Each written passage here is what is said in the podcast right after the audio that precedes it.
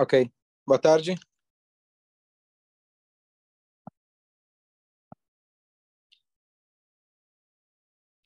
A gente vai começar agora o sexto capítulo do livro de Juízes. Todo mundo está gostando das histórias, mas a ideia das histórias é a gente trazer algo prático. Então vamos lá. Lembrando aqui, a gente está no livro que ele conta para a gente um ciclo que se repete várias vezes, que é que os Bnei Israel, uma vez que entraram em Israel, por diversas vezes eles acabam se assimilando com as ideias idólatras dos nativos, o povo de Canaan, e Hashem ele acaba mandando para eles maldições. Então, dessa vez, começa o sexto capítulo, vai Ará Bnei Hashem, o povo de Israel fez mal perante os olhos de Hashem, e agora o inimigo de Hashem, o inimigo do povo era o inimigo de Midian. Por sete anos eles estavam subjugados nas mãos de Midian. Quem era Midian? Midian era onde nasceu, onde nasceu não, onde Moshe viveu, casou. A esposa de Moshe nasceu lá, o sogro de Moshe era de Midian. E eles já eram, na verdade, inimigos do povo de Israel. Quando Bnei Israel estava para entrar em Israel, Moshe Rabbeinu fez uma guerra contra os midianitas. Está constando na Torá essa guerra de Midian. Elas foram aquelas que, por, pela sugestão do Balak, perverteram, etc., o povo judeu, as princesas de Midian. Então, lá eles tiveram uma guerra, já agora falando é, muitos anos antes. Então, esse povo de Midian, ele se tornou agora soberano sobre a terra de Israel. Bnei Israel tinha que pagar impostos, eles eram subjugados a esse povo de Midian. Mas, além de pagar impostos, eles estavam numa situação muito, muito ruim. Então, diz para a gente o Passuk, Vataz yad Midian al Israel, a mão de Midian ficou muito forte, muito opressora sobre o povo de Israel, porque o Midian, na verdade, eles começaram a tentar fazer que o nosso povo passasse fome. Era a época de colheita.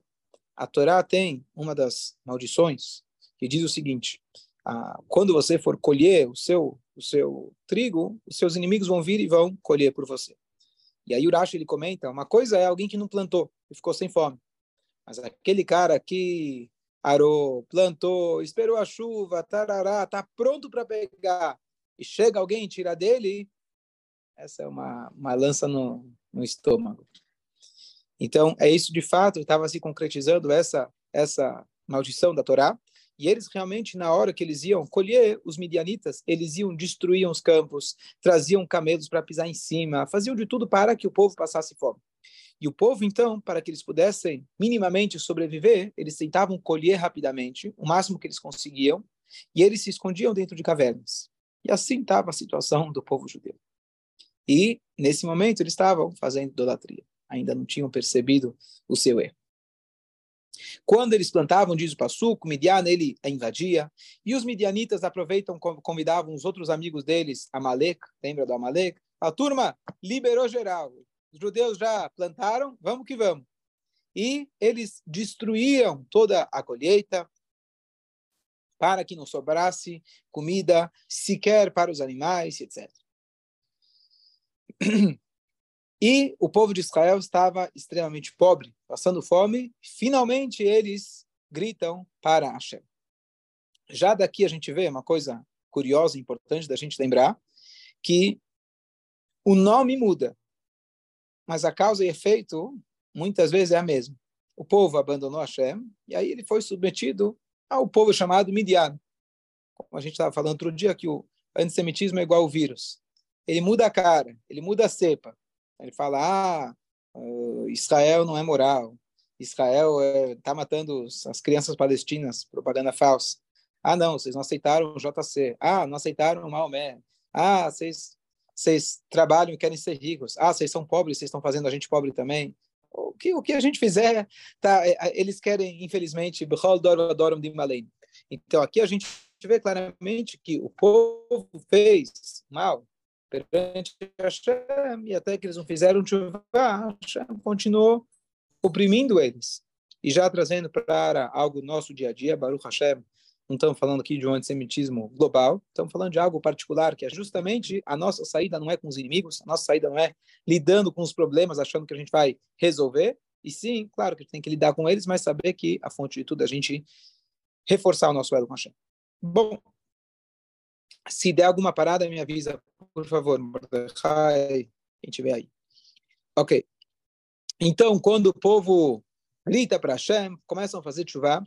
Aqui é trazido no Midrash que naquela época eles tinham um personagem histórico, na verdade pré-histórico, chamado Pinchas.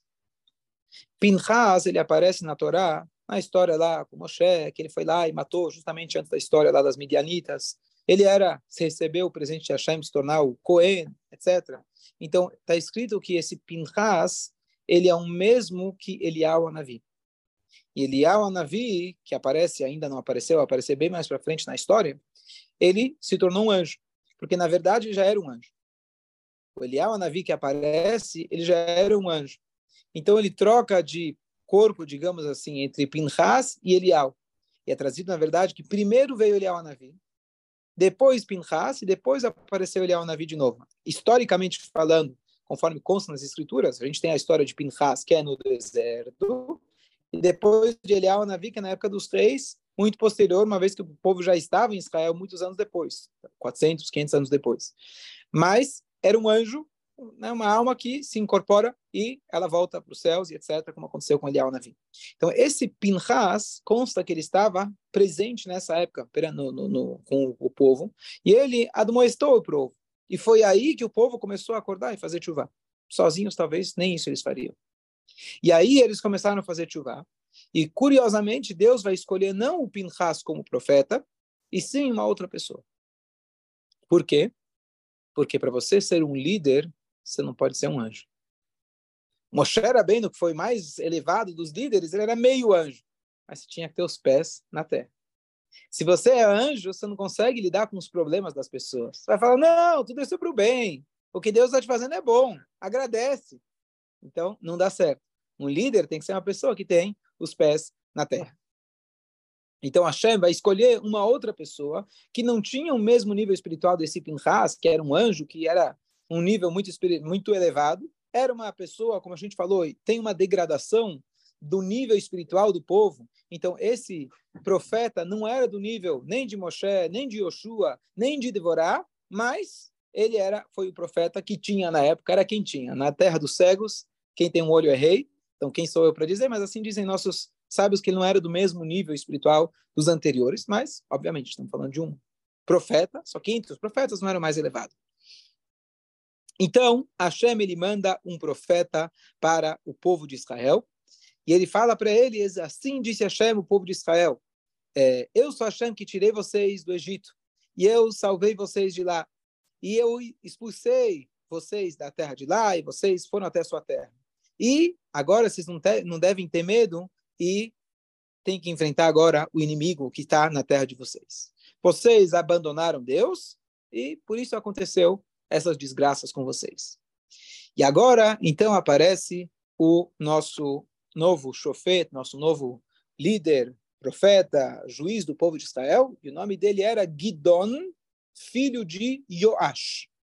Gidon, filho de Joash. Esse era o profeta. E aí, é, tem aqui um detalhe importante para a gente esclarecer. O nome dessa seção do Tanar que a gente está estudando se chama Neviim, os profetas. Então, por que se chama de profetas? Ah, porque você está lendo, cada livro é um profeta, Yoshua, etc., Shmuel. Mas é além disso. Era uma época onde a profecia era muito mais acessível. Da mesma maneira que hoje você tem, vamos lá, muitos sábios, muitos rabinos, na época você tinha muitos profetas. Na época você tinha uma escola de profetas. Então você pergunta: o que você quer fazer quando crescer? Ah, você é médico, você é engenheiro. O que você vai ser? Ah, você é profeta. Né? Então ia lá, fazia o vestibular, prestava o vestibular, tinha umas né, pré-condições né, de conduta, de estudo, de etc. E eles ficavam praticando. Então se tinha vários indivíduos que eles eram profetas. Por que não consta o nome deles? Porque é igual entre sábios. Você tem centenas e infinitos níveis entre um sábio e outro, não é porque ele chama sábio que ele é o mesmo, tem o mesmo nível de sabedoria do outro, o profeta é a mesma coisa. Então, havia naquela época muitos profetas. Eles tinham esse acesso, só que o acesso não é igual, não é que ele falava com Deus, né, com era o Wi-Fi que às vezes falhava, falava à noite dormindo. Todos nós somos profetas em alguns momentos. Está escrito que quando a gente vai dar o nome de nosso filho, a gente tem uma profecia. Então, só para a gente ter uma ideia, ninguém se enxerga, olha para si mesmo como profeta. Mas a gente tem, de vez em quando, um nível de profecia. Às vezes um sonho, alguma coisa também pode ser, etc. Raramente. Então, é, naquela época você tinha muitos profetas. E por isso você vai ver que acontece aqui, e acontece também mais para frente na história do último dos juízes, que é o Shimshon, famoso Sansão, que eles confundem, eles têm a dúvida, na verdade, em alguns momentos, será que eu vi um anjo de Deus? Será que foi um mensageiro de Deus? Será que era um profeta? Havia uma confusão e precisava às vezes de um esclarecimento de quem você encontrou. Será que ele é um anjo de Deus, que digamos assim é uma mensagem direta de Deus, ou ele é um profeta? E sendo que talvez ele não é o profeta, ele é um, um pequeno profeta, quem disse que eu preciso realmente seguir o que ele está me dizendo? Então aqui vai acontecer que esse Gidon, e aqui a gente vê como ele não tinha um nível espiritual, nem perto de Moshe ou de Yoshua, que quando o anjo de Deus vai se revelar para ele, ele vai querer uma prova. Mais para frente, ele vai pedir mais duas provas para Deus. Deixa eu ter certeza que eu estou falando com Deus mesmo. E normalmente a gente não pode testar Deus, mas aqui é uma necessidade, precisava saber com quem ele estava falando. E só para a gente lembrar também que se você tinha é, profetas autênticos, com certeza você tinha profetas impostores, porque é negócio. Por que, que eu digo quando você vai comprar tefilim em Israel, você tem que tomar mais cuidado que no Brasil? Porque aqui o mercado é pequeno. Então é mais provável que quem comprou, quem trouxe, não é garantido, mas trouxe o certinho. Mas em Israel, que tem mercado, em Israel que tem. Então, você vai ter lá o da China, do Uruguai, Paraguai, desculpa, etc. Então, você tem mercado para isso. Então, lá você tem que tomar mais cuidado. Então, na época dos profetas, você tinha o profeta e você tinha você tem, você tem um médico e você tem um médico impostor? Então, você tem o um engenheiro, o um engenheiro que finge dinheiro para etc. Você tinha também os impostores. Então, de vez em quando, e aqui nesse caso, que ele está com uma missão nacional de salvar o povo, ele vai falar, opa, deixa eu ver quem é você, não vem com essa história aí, não vou, não vou acreditar em você tão fácil. Então, vem um anjo de Hashem. Ele, está é, tá escrito, ele se sentou embaixo de uma, de uma árvore, e aí, na cidade de Ofrá, na casa lá do Yoash, que era o pai dele, que ele era o pai do Gidon.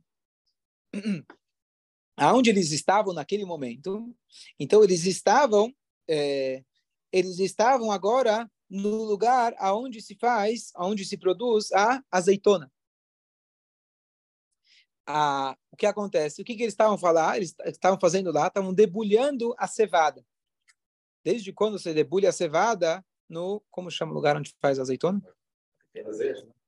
É, onde faz o azeite, onde... onde... Oliveira, né? não é? Oliveira é árvore. Ah, o lugar. O lugar onde se amassa, ele tem, tem um nome para isso. O...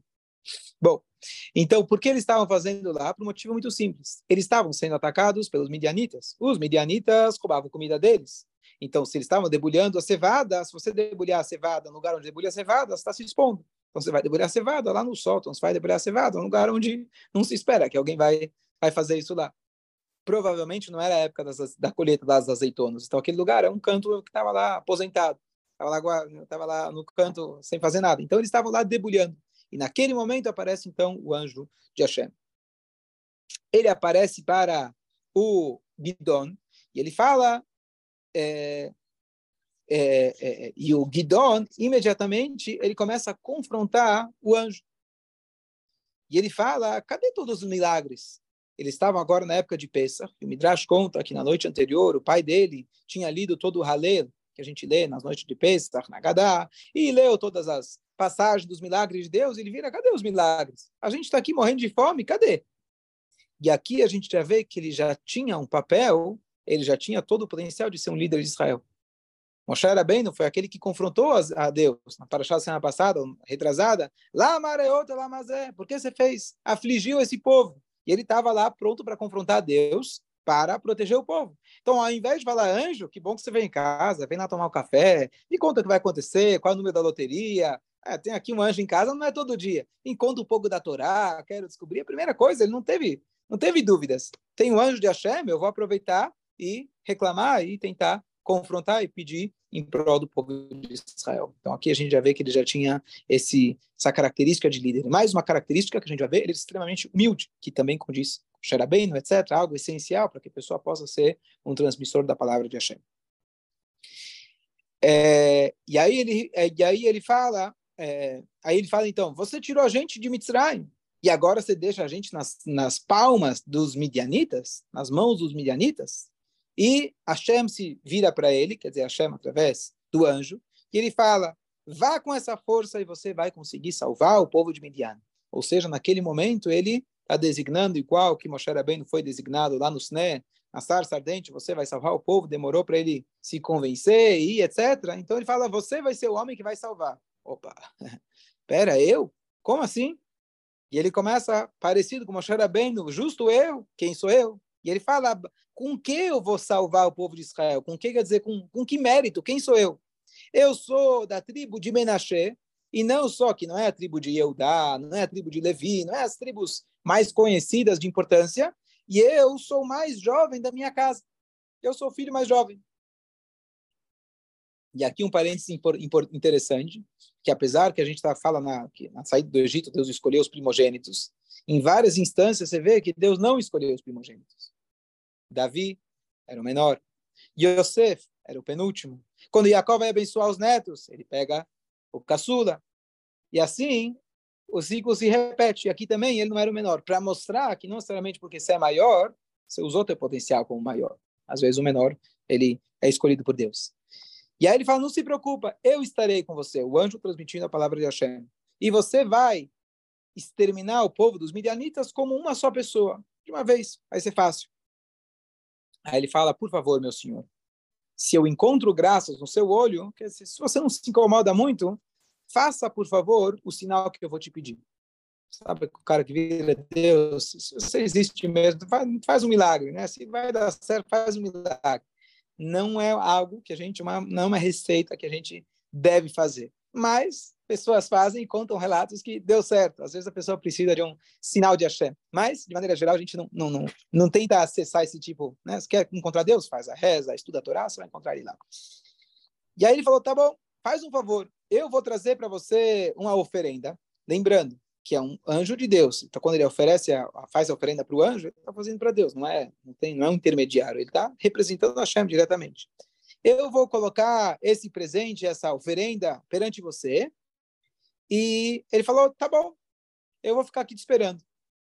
E aí ele vai até em, até em casa, ele, é, ele vai até, ele prepara izim, ele prepara carne de bode, ele prepara, ele prepara um, um, é, farinha de, de matzot, lembrando, a gente falou que era Pesach, certo?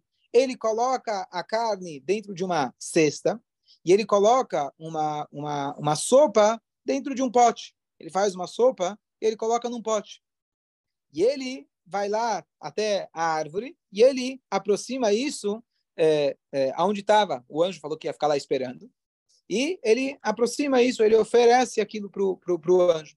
E o anjo vira e fala para ele: Olha, pega essa carne, as matzot, e pelo jeito da carne, é, é, e, e, coloca, a, a, ele tinha carne, matzot e uma sopa. Então ele fala, pega a carne, as matzot, e deposite ela em cima de uma rocha, falou para ele onde estava a rocha, e você despeja a sopa por cima. Ele fez isso. E aí o anjo que estava lá personificado, a linguagem é que ele pega a ponta da bengala dele, da bengala dele que ele estava na mão, e a ponta da bengala, varinha mágica, lembra? Né? Tudo inspirado no Tanar. Com a ponta da, da varinha mágica, ele toca na ele toca na, na carne, nas matzot, e naquele momento sai um fogo da pedra, ou seja, ela imediatamente pega fogo, ela consome a carne e as matzot, e naquele momento o anjo desaparece. Parece o Walt Disney? Fala a verdade. Né? Varinha mágica, toca, faz milagres, desaparece. Então agora a gente já sabe de onde surgiram as ideias. É? Todas elas vêm do, do Tanar. E aí, então, Guidon viu que não era brincadeira, tá certo? Ele viu que era um anjo de Hashem. E Guidon, ele fala, ah, Hashem Elohim, agora eu vi um anjo de Hashem, cara a cara.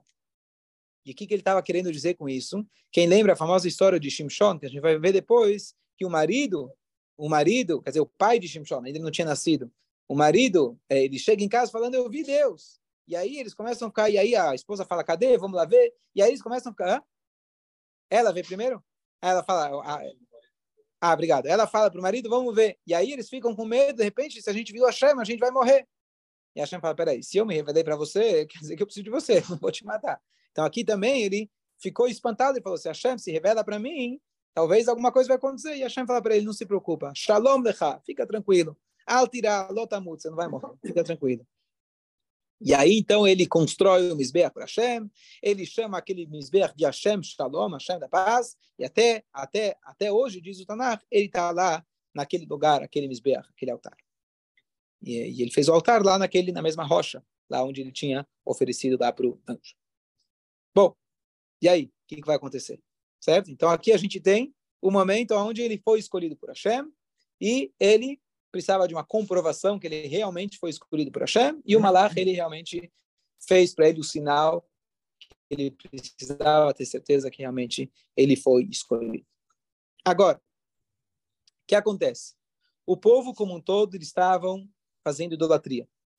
E eles serviam a idolatria chamada Baal. Ela aparece várias vezes, em vários lugares no Tanakh, essa idolatria Baal. Eu sempre falo que era o Netflix da época. Tá certo? Então, você vai mudando de nome, igual o vírus que a gente falou, muda o nome, mas continua sendo idolatria. Falam, os sábios acabaram com a idolatria na época do tempo, acabaram com aquele tipo de idolatria. Surgiram outros, dinheiro, né, tentações, distrações, etc. Então, é... deve ter coisas boas na Netflix também, né? Um filme em hebraico, né? Israelense, kasher, né? Deve ser em hebraico, deve ser kasher, né? Falda. Falda, né? Falda. Justiça lá. ok. Então, por que, que eu digo que eu digo que a Netflix? Porque antigamente cada um tinha, você tinha as, os centros de idolatria e você tinha também as idolatrias de bolso. O cara ia na loja lá do pai do Abraão, comprava e botava no bolso. Então você tinha a idolatria do sol, da chuva, né? você ia comprando os amuletos para cada uma coisa que você precisava. Né? Então hoje a gente tem no bolso aquelas idolatrias que a gente precisa, cada um leva para casa. Eu tenho lá em casa, né? quando precisa, tá aqui para me entreter, para me distrair, etc. Ok.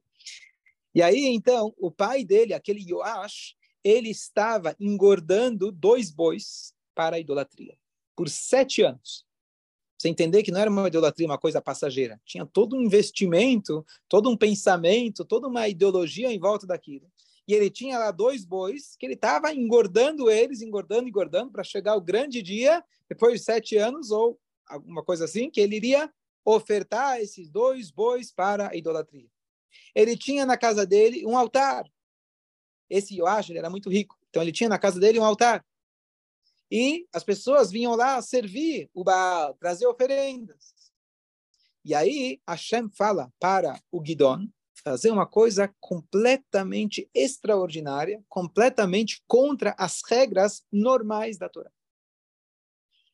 Ele fala para ele o seguinte: você vai agora destruir o altar, você vai cortar uma árvore de idolatria que se chama na Torá Atzei Asherah, e com ela você vai, com essas lenhas, você vai ofertar um desses bois para Deus. Qual que é a regra? Quando a gente fala de idolatria, idolatria não tem transformação para o bem. Idolatria tem que ser extirpada, queimada, destruída. Então, Assim a gente vê na Torá, a Torá fala sobre isso, quando vocês entraram em Israel, você tem que destruir toda a idolatria, acabar com elas, cortar essas árvores, queimar, se tiver na época, se tinha uma cidade idólatra, tinha que acabar com tudo, etc. Então, normalmente você não pode usar nada da, da, da idolatria, mas excepcionalmente aqui, Hashem falou para ele diretamente, você vai pegar a própria idolatria aquilo que foi designado para idolatria e você vai servir para Deus. Eu acredito que essa seja a única vez na história que isso aconteceu. Por quê? Porque se a gente for ver no Maimônides, ele fala que um profeta ele pode eventualmente anular uma lei da Torá de forma passageira. Eliyahu Anavi, quando ele precisava também confrontar essa mesma idolatria, os idólatras do Baal, ele fez um altar fora do templo que não podia. Mas, excepcionalmente, pela ocasião, ele era um profeta, Deus falou, faz, só agora. Então, se um profeta chega a falar para você, olha, a partir de hoje não precisa mais colocar tefilim. Pode enforcar ele, porque ele não é profeta. Mas se ele falar, olha, é, olha, excepcionalmente, hoje não vamos colocar tefilim por ABC, e ele já se comprovou como um profeta, então você tem que ouvir ele. Agora, tem uma exceção. Se ele fala para você, excepcionalmente, só hoje, vamos fazer idolatria. Pode enforcar ele. Mesmo que é de forma excepcional, mesmo que é de forma pontual, quando se fala de idolatria, não tem jeito. Então, de maneira geral, quando você fala de idolatria, a proibição de você usufruir dela, ter qualquer proveito dela, não é exatamente fazer a idolatria, mas é muito parecido. Então, aqui Deus falou para ele, então, por, isso que eu digo, provavelmente a única vez na história que ele falou, pega a própria idolatria e usa ela para fazer um sacrifício para Deus. Por quê? Eu vi uma explicação, devem ter outras, mas isso, na verdade, era mais para fazer um impacto no povo. Normalmente você não pode fazer isso. Tanto é que quando Shaul ele não matou Amalek, ele falou, ah, deixa eu pegar os carneirinhos do Amalek e trazer para Deus. Deus não aceitou e ele perdeu o reinado por causa disso. Mas, naquele momento, excepcionalmente, precisava dar um choque, um impacto no povo e mostrar essa transformação. Vocês estão gritando para Deus? Então agora está na hora de vocês se transformarem. Inclusive está escrito que Hashem ele foi piedoso, misericordioso, que apesar que o povo começou a gritar para Deus, mas eles continuavam com segurando no bolso aquela idolatria. Então, ah, Deus me ajuda. É, é parecido com a, o, a, o termo usado na, na, no Talmud, é que a pessoa ele entra na mikve segurando a impureza na mão. Então ele vai na mikve, tá indo lá, mas ele não consegue soltar. Eu falei o dia do, do macaquinho, né? Lembra do, do, macaquinho? Então eles fazem lá armadilha para o macaco. O que, que eles fazem? Assim contam que eles colocam lá uma uma bananinha no lugar onde o macaco ele consegue colocar a mão entre as grades. Ele coloca a mão. Quando ele quer pegar a banana, ele não consegue tirar a banana com a mão dele. Se ele soltar a banana, ele tira a mão, ele está solto mas ele não consegue soltar a banana. Então ele fica lá tentando tirar, enquanto isso chegam os caçadores e pegam ele. Então, o que acontece? Solta, você está querendo fazer chuva, mas você não quer soltar a banana. Se você não solta a idolatria, fica complicado, certo? Somos nós, a gente faz igual também, a gente pede faz chuva e se arrepende de novo, e a gente tem dificuldade de fazer uma chuva shleimah completa, etc.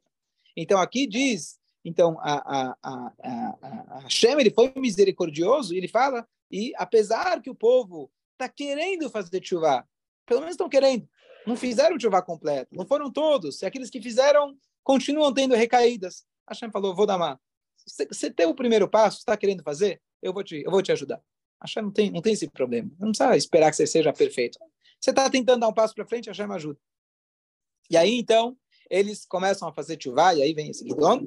E aí, então, por isso, talvez, uma das explicações que ele pegou justamente o que era usado para idolatria para dar um impacto, um choque maior no povo. Tipo, vamos pegar a idolatria de uma vez por todas, acabar com ela e servir a Deus. E aí, no dia seguinte, então, o que, que ele fez? Ele, ainda assim, ele ficou com um pouco de medo. A Hashem falou para ele fazer, Hashem ia proteger ele. Ficou com um pouco de medo de destruir lá aquele boi, imagina? O pai já estava lá investindo no boi por muito tempo e é, ele ia pegar e ia matar o boi. Tinha lá o altar na casa dele, ele ia quebrar. Igual Abraão vindo chegar lá e quebrar a loja do pai. Não é uma coisa é igual chegar em casa falando, usando o exemplo da Netflix, você pega lá aquela, o monitor lá de quantas polegadas, vai lá e pum, é, chega em casa, o que, que a turma vai falar? É, o que, que teu pai vai falar? O que, que as pessoas vão falar? Então, chegou de manhã, ele então ele fez isso durante a noite. Ele poderia fazer durante o dia, porque a Shem falou para ele fazer, mas ele preferiu fazer durante a noite. Fez durante a noite. Chegam de manhã os idólatras lá, os fiéis, para servir o Baal. Cadê o boi? Tinha lá aqui o boi, a gente está todo dia lá torcendo para ele engordar mais, para chegar o grande dia que a gente vai ofertar ele. O que aconteceu com a nossa árvore? Cortaram nossa árvore. E não demorou muito para saber, olharam nas câmeras, viram que foi lá o filho, né? É, não, tem jeito, né? O filho do dono da casa, ele morava lá, quem mais podia ser? E aí, olha que curioso, a Shem protegeu ele de que forma? Quando eles vieram lá, queriam matar o menino, o pai, o Yoash, que era uma pessoa de bem, pelo jeito, uma pessoa respeitada, que ele era provavelmente o cara que servia ao que ele, as, os bois cresciam na casa dele. Então ele fala: olha bem, igual que Abraão falou para o pai, conforme o Midrash, vocês acreditam no Baal? Claro. Então deixa que ele se vingue. Deixa que ele se vingue, para que a gente precisa intervir? E milagrosamente eles aceitaram o argumento, deixaram o Gidon e eles agora já estavam prontos agora para começar a fazer a chuva e entrar logo em breve para poder fazer a guerra.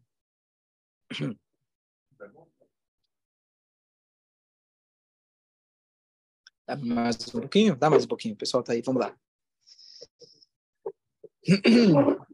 Agora, então, vem a famosa passagem que ele, Hashem, então, ele fala, bom, agora você já pode fazer a guerra. As pessoas já viram que você está servindo a Hashem, você é o novo líder do povo de Israel, você vai ter que liderar o povo para fazer a guerra contra os midianitas.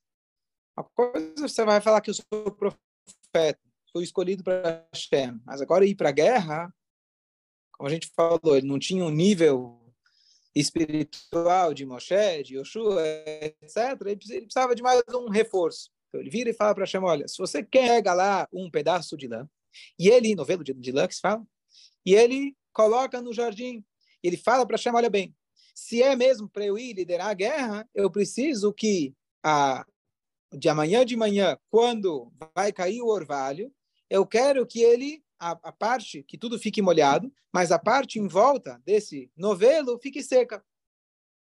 Praticamente impossível, né? Não vai chover aqui, não vai chover ali.